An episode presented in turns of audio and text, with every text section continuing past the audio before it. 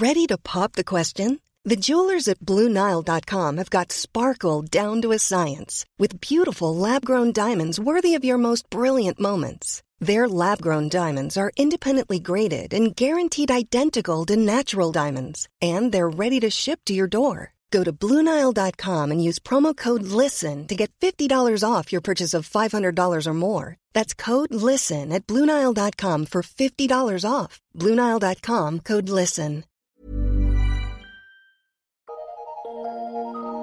Eu sou Mário Persona e essas são as respostas que eu dei aos que me perguntaram sobre a Bíblia.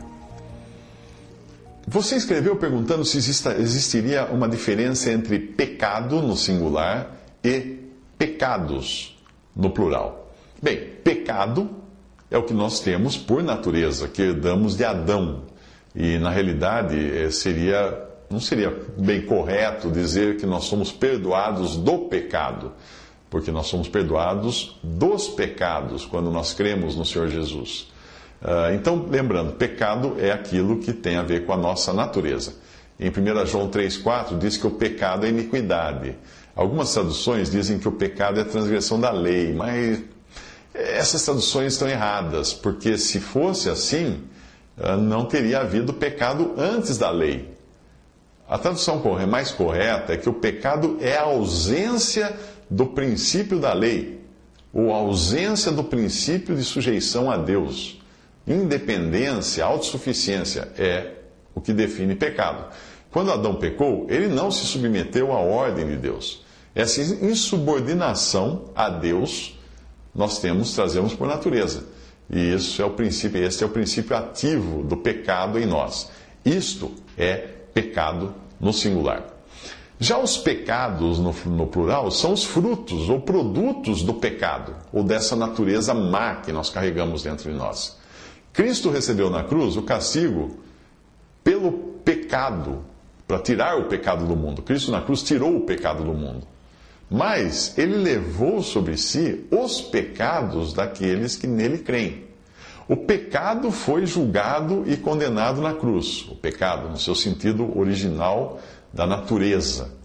Já os pecados foram levados por Cristo para serem lançados no esquecimento. Você se lembra dos dois bodes de Levítico 16? Leia Levítico 16, você vai encontrar um bode que era morto e queimado e esse tipo, era um tipo, uma figura de Cristo morrendo por causa do pecado. O pecado no singular. O pecado sendo julgado ali num ser inocente, que era o, o bode, naquele caso, o sacrifício, que prefigurava Cristo.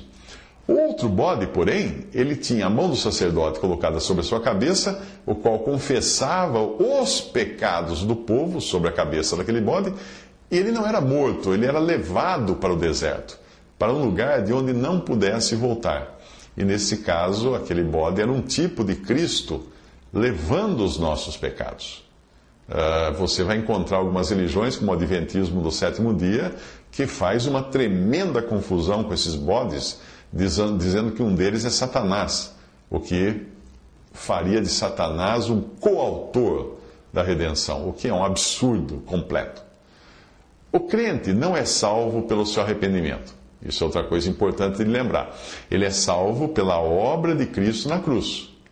Não é o quanto nós nos arrependemos que nos salva, mas o que Cristo fez na cruz que nos salva. O sangue de Jesus já nos tornou aceitáveis a Deus e hoje nós temos um lugar garantido no céu.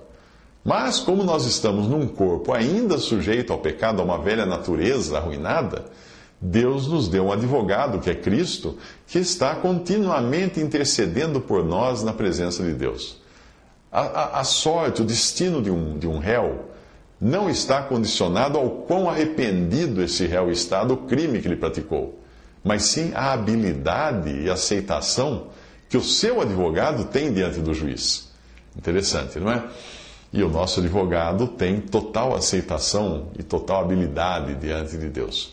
Assim é conosco, nenhum crente jamais perderá a salvação. Quando Cristo vier para buscar os seus no arrebatamento da igreja, nenhum dos que verdadeiramente creram ficará na terra. Não. A terra ficará esvaziada dos crentes. Aqueles que ouviram o evangelho e não creram, não terão outra chance. Leia Tessalonicenses você vai ver isso. Porque Deus enviará a operação do erro para que creiam na mentira de Satanás.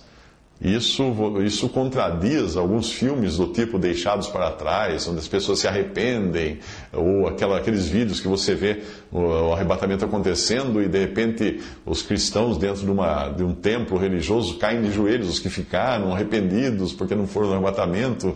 Mas não, não vai acontecer. Os que não creram em Cristo serão enganados pela mentira do diabo, porque Deus vai fazer com que eles sejam enganados. Deus vai enviar a operação do erro para que creiam na mentira.